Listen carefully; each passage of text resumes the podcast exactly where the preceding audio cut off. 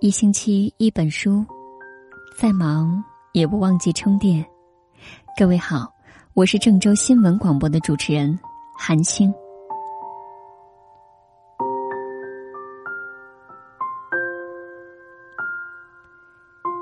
有人说，婚姻是场豪赌，需要看运气。那么，真的没办法鉴定两个人是否合适吗？建议有时间一起去旅行吧，旅行就是短暂的婚姻生活。他在旅行的时候怎么对待你，那么结婚之后就会怎么对待你。人在旅途当中遭受舟车劳顿之苦，他的人品、真实的性格和习惯都会展露无遗。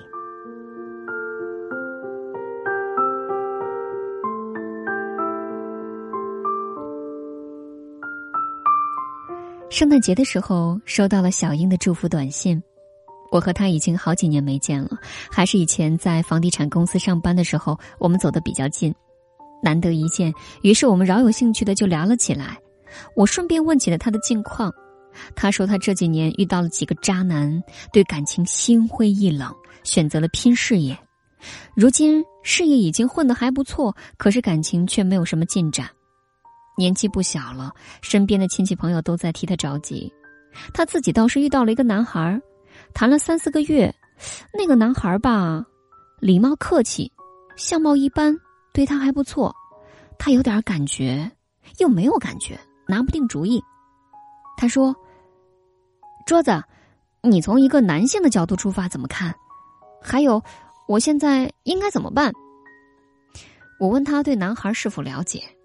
他说：“每次见面就是吃饭、逛街、看电影，就仅仅停留在这个层面上，没有什么深层次的了解。”我说：“找个时间跟他去旅行吧，不要跟团，就两个人自由行，你到时候就会有答案的。”他对我的话将信将疑，一个劲儿的问我为什么。我故作神秘，没有再做解释。他虽然满肚子狐疑，但还真的请假。跟他一起去旅行了。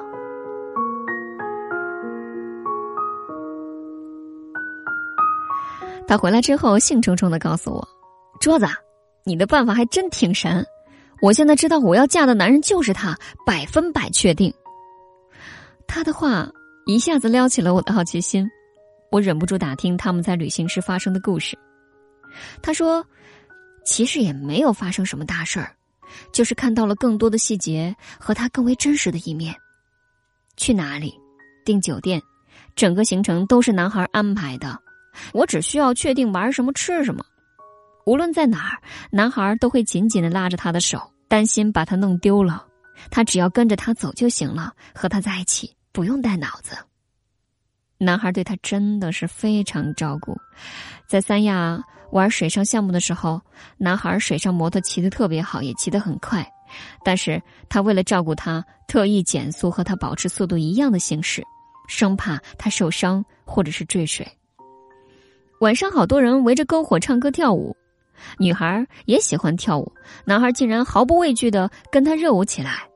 他们玩得很开心，都不知道对方原来可以这么放得开。那一刻，她想起了以前的男朋友。当她想跳舞的时候，随便他怎么生拉硬拽，都不会跟他一起跳。他们晚上坐车去敦煌的时候，到处都是戈壁滩，满天繁星。虽然已经是晚上，但是他们完全没有累的感觉。一路上说个不停，聊了很多彼此小时候的趣事，逗得对方捧腹大笑。那一刻，他真的很想时光永远定格在那一刻，会永远怀念那个场景。后来有一次爬山，爬到了山顶，气温接近零度，女孩冻得嘴唇都发紫了。男孩连忙脱下自己的外套给她披上，而男孩自己冻得直打寒战。女孩要把衣服还给他，他不肯要，说自己不冷，扛得住。即便如此，女孩下山的时候还是感冒了，深夜发起了高烧。男孩晚上跑遍了各大药店，给他买感冒药，用盆子打热水给他做热敷、测体温、摸额头，这些动作重复了无数遍。他自己虽然困极了，哈欠连连，但是还是把女孩搂进怀里说：“睡吧，明天早上起来感冒就好了。其实，人的防备和盔甲是在一瞬间轰然倒塌的。当男人把感冒药冲好，搅拌到没有那么烫之后，端到女孩的面前，嘱咐她慢点喝，别呛着了。她喝着感冒药，突然特别想哭。那一刻，她感觉非常的温暖和踏实，内心有一个声音无比坚定的说：“眼前的这个男人，这辈子就是他了。”不管你曾经被伤害的多么深，总会有一个人的出现，让你原谅之前生活对你所有的刁难。直到那时，他才真正明白这句话的意思。通过这次旅行，他们对对方有了新的认识，尤其是发现两个人的默契度非常高，价值观也很接近。有的时候，他还没有开口，他就知道他要表达什么了。旅行的时候，看什么风景不重要，重要的是和懂你的人一起，这应该就是旅行最重要的意义吧。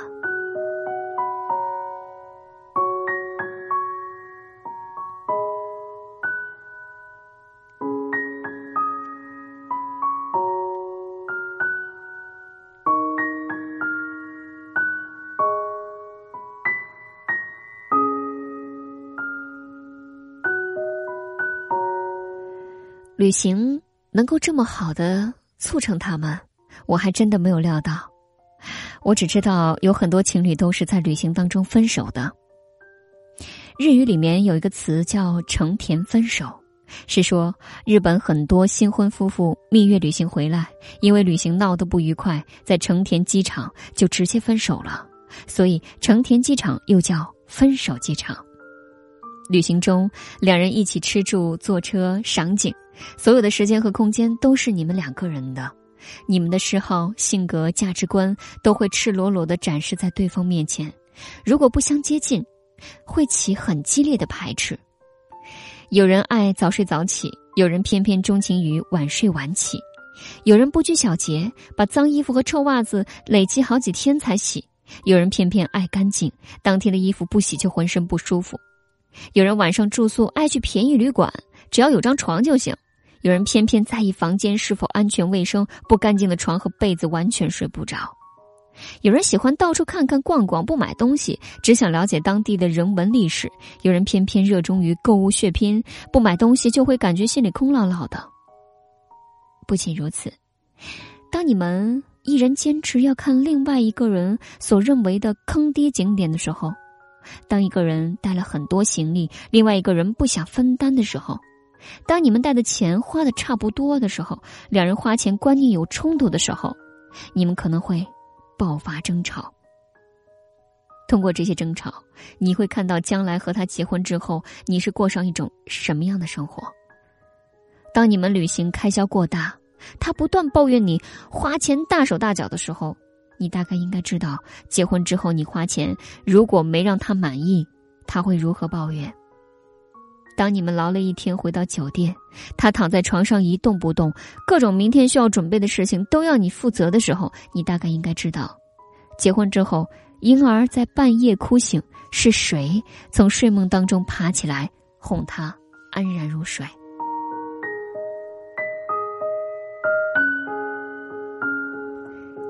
当你们在旅途过程当中看到好玩的事情。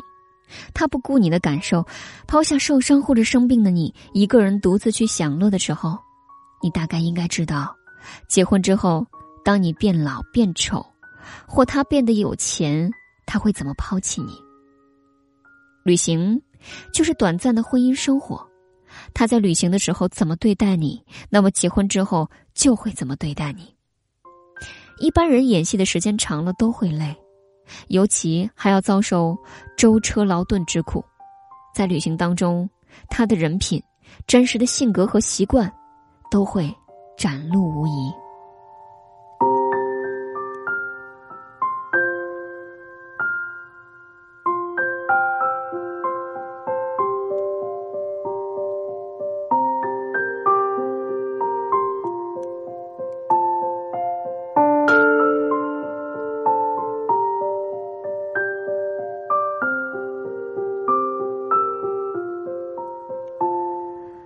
围城》这本书里面有这样一句话：结婚以后的蜜月旅行是次序颠倒的，应该先共同旅行一个月，一个月舟车仆仆之后，双方还没有彼此看破、彼此厌恶，还没有吵嘴翻脸，还要维持原来的婚约，这种夫妇保证不会离婚。先去度蜜月，没有吵架或者分手，回来之后就维持婚约，这种方式非常赞同。旅行可以鉴定你们是不是真爱，这句话不完全对。但是旅行的时候他做不到的事情，结婚你就更加不要指望他可以做到了。旅行能够让两个人的感情更加深厚，关系更加默契，但它也可以拆散原本好好的一对情侣。然而，能够拆散的都是不够坚定的感情，或者本来就不合适的伴侣。真正的感情，旅行。是拆不散的。最后，还是借用钱钟书先生的话：“如果你爱一个人，那就和他去旅行吧；如果旅行过后你们仍然相爱，那就结婚吧。”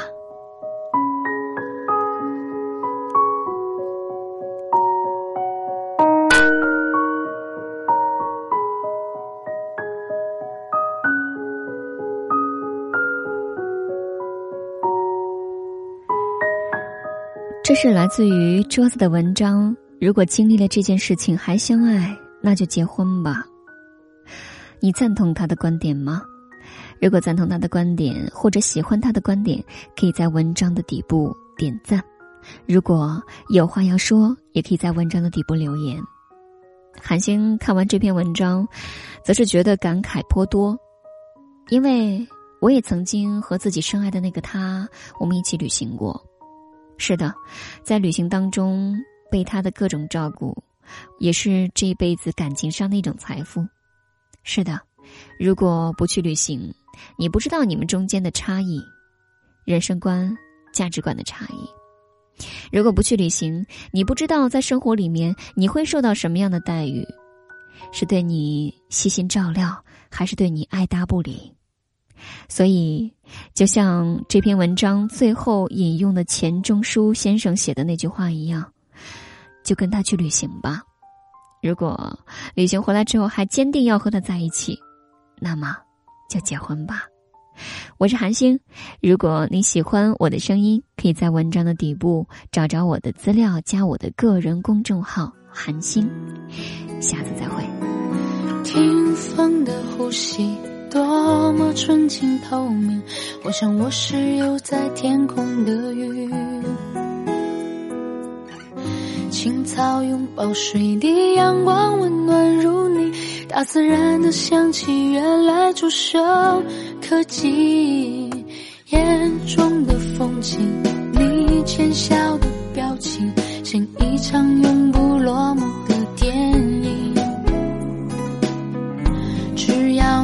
相信世界布满奇迹，幸福的感觉就像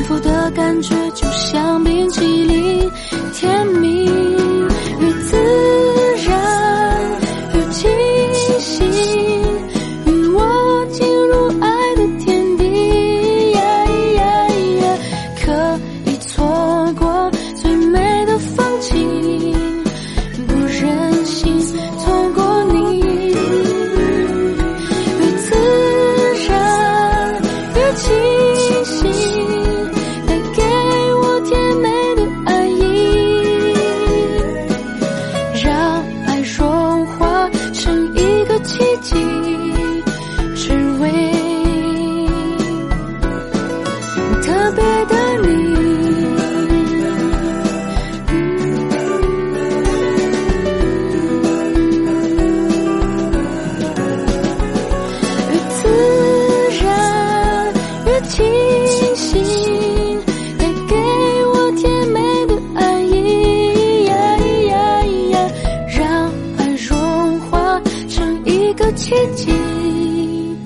只为无尽清醒。